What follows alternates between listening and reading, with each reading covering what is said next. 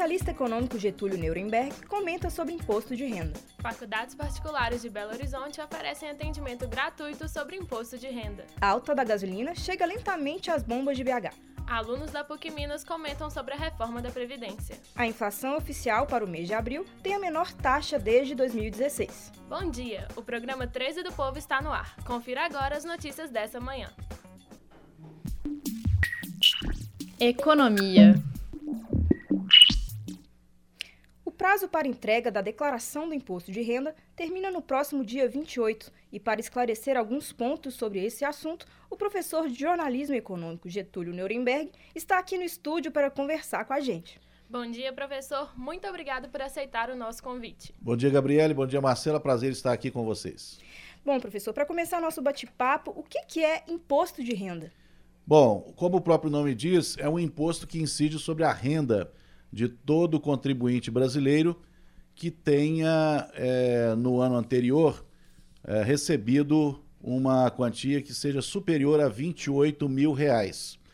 Então, o imposto de renda é uma forma de o governo arrecadar para pagar as suas contas, as suas várias contas, né? o governo federal. O imposto de renda, então, é um imposto federal que é controlado pela Receita Federal, um órgão ligado ao Ministério da Fazenda ou a pessoa recebeu mais de 28 mil reais no ano anterior, ou então a pessoa tem imóveis, tem bens no valor superior a 300 mil reais. Ou um ou outro, ou os dois é, combinados, essas pessoas estão obrigadas a declarar. Essa declaração é feita no ano seguinte. Por exemplo, a declaração que está sendo entregue essa semana, até dia 28, é referente ao ano base 2016.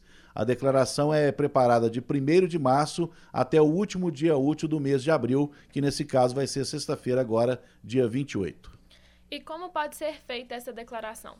A declaração já há vários anos é feita com. A, você pode baixar um programa no site da Receita, é, receita.fazenda.gov.br, e esse programa já faz os cálculos automaticamente.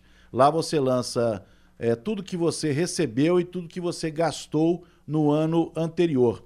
E aí lá informa se você vai ter imposto a pagar ou imposto a restituir.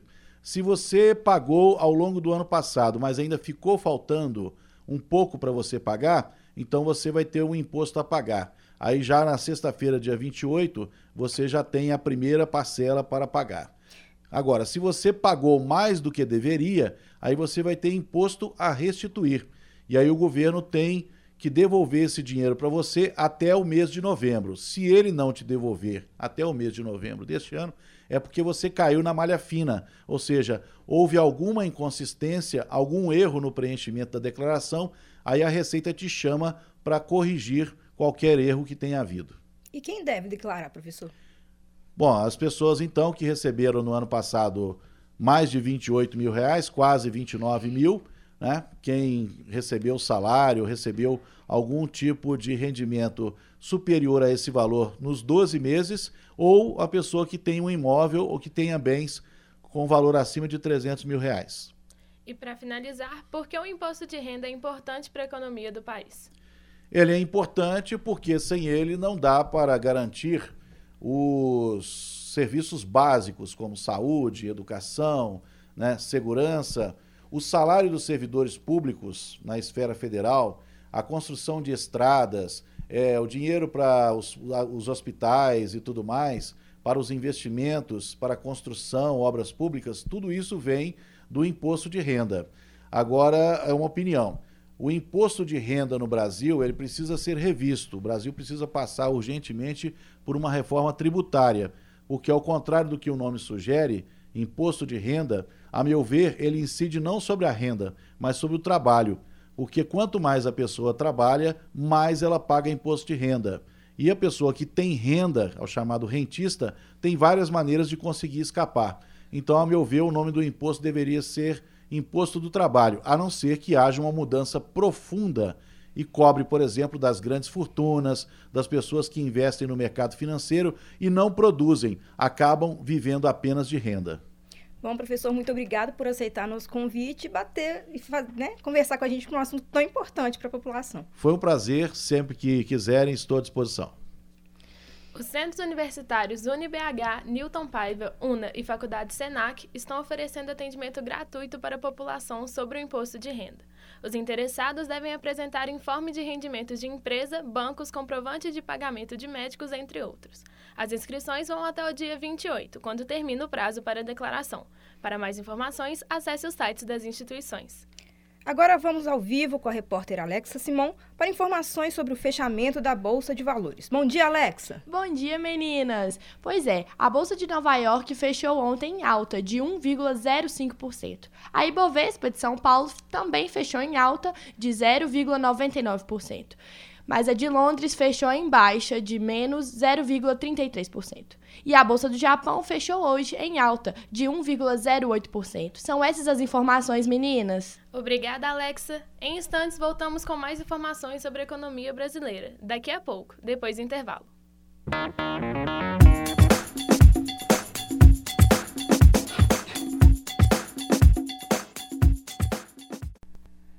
Estamos de volta com o programa 13 do Povo para falar sobre inflação do mês de abril com a repórter Kiara Ribeiro. A prévia da inflação oficial para o mês de abril, medida pelo Índice de Preço do Consumidor Amplo, foi a menor taxa para o mês de abril desde 2006, quando ficou em 0,17%.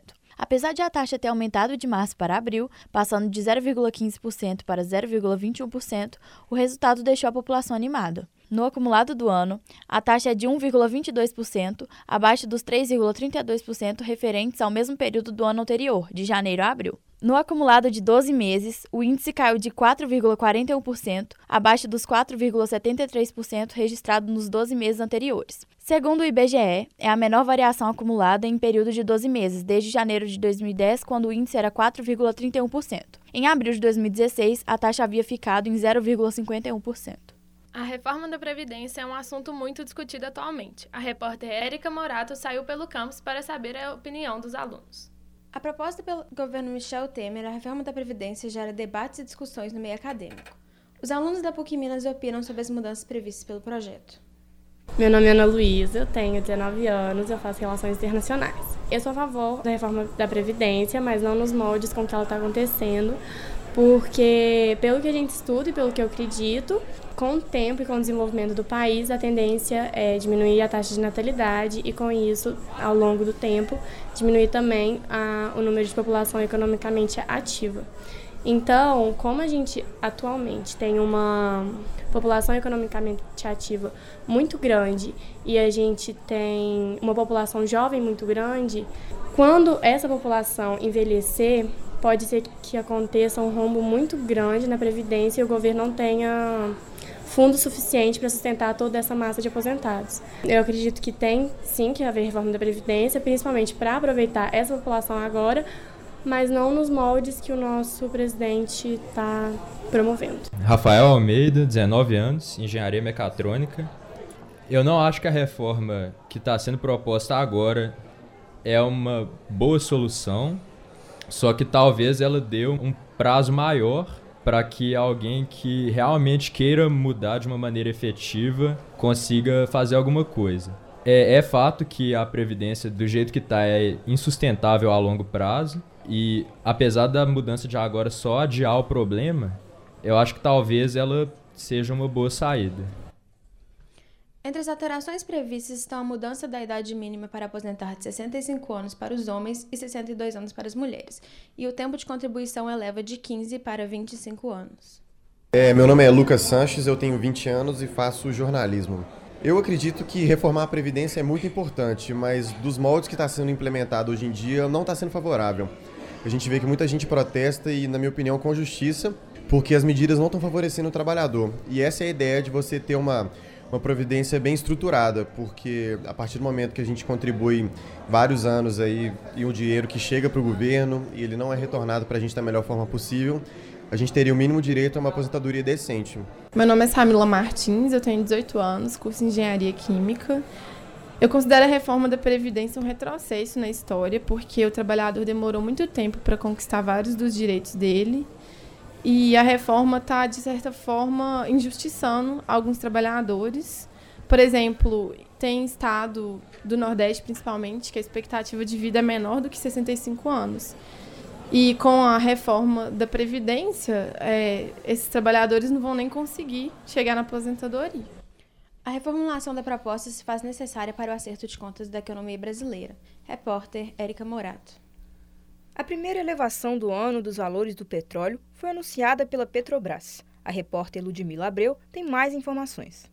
Após duas quedas consecutivas, a Petrobras anunciou no último dia 20 um aumento de 2,2% nos preços da gasolina e de 4,3% no preço do diesel. Os novos valores já entraram em vigor no dia 21 para as refinarias. Já nos postos de gasolina, o ajuste é livre. Em alguns postos da capital mineira, o preço do litro passou de R$ 3,42 para R$ 3,49, um aumento de 2%. A política de preços de combustíveis estabelecida pela Petrobras em outubro de 2016 prevê revisões mensais, de acordo com as condições do mercado internacional. Então é isso, chegamos ao fim do 13 do Povo de hoje. Apresentação: Gabriele Monteiro e Marcelo Oliveira. Produção: Kiara Ribeiro, Érica Morato, Alexa Simão e Ludmila Carolini. Roteiro: Kiara Ribeiro e Ludmila Carolini. Trabalhos técnicos: Clara Costa. Coordenação: Getúlio Nuremberg. Obrigada pela sua audiência e até a próxima.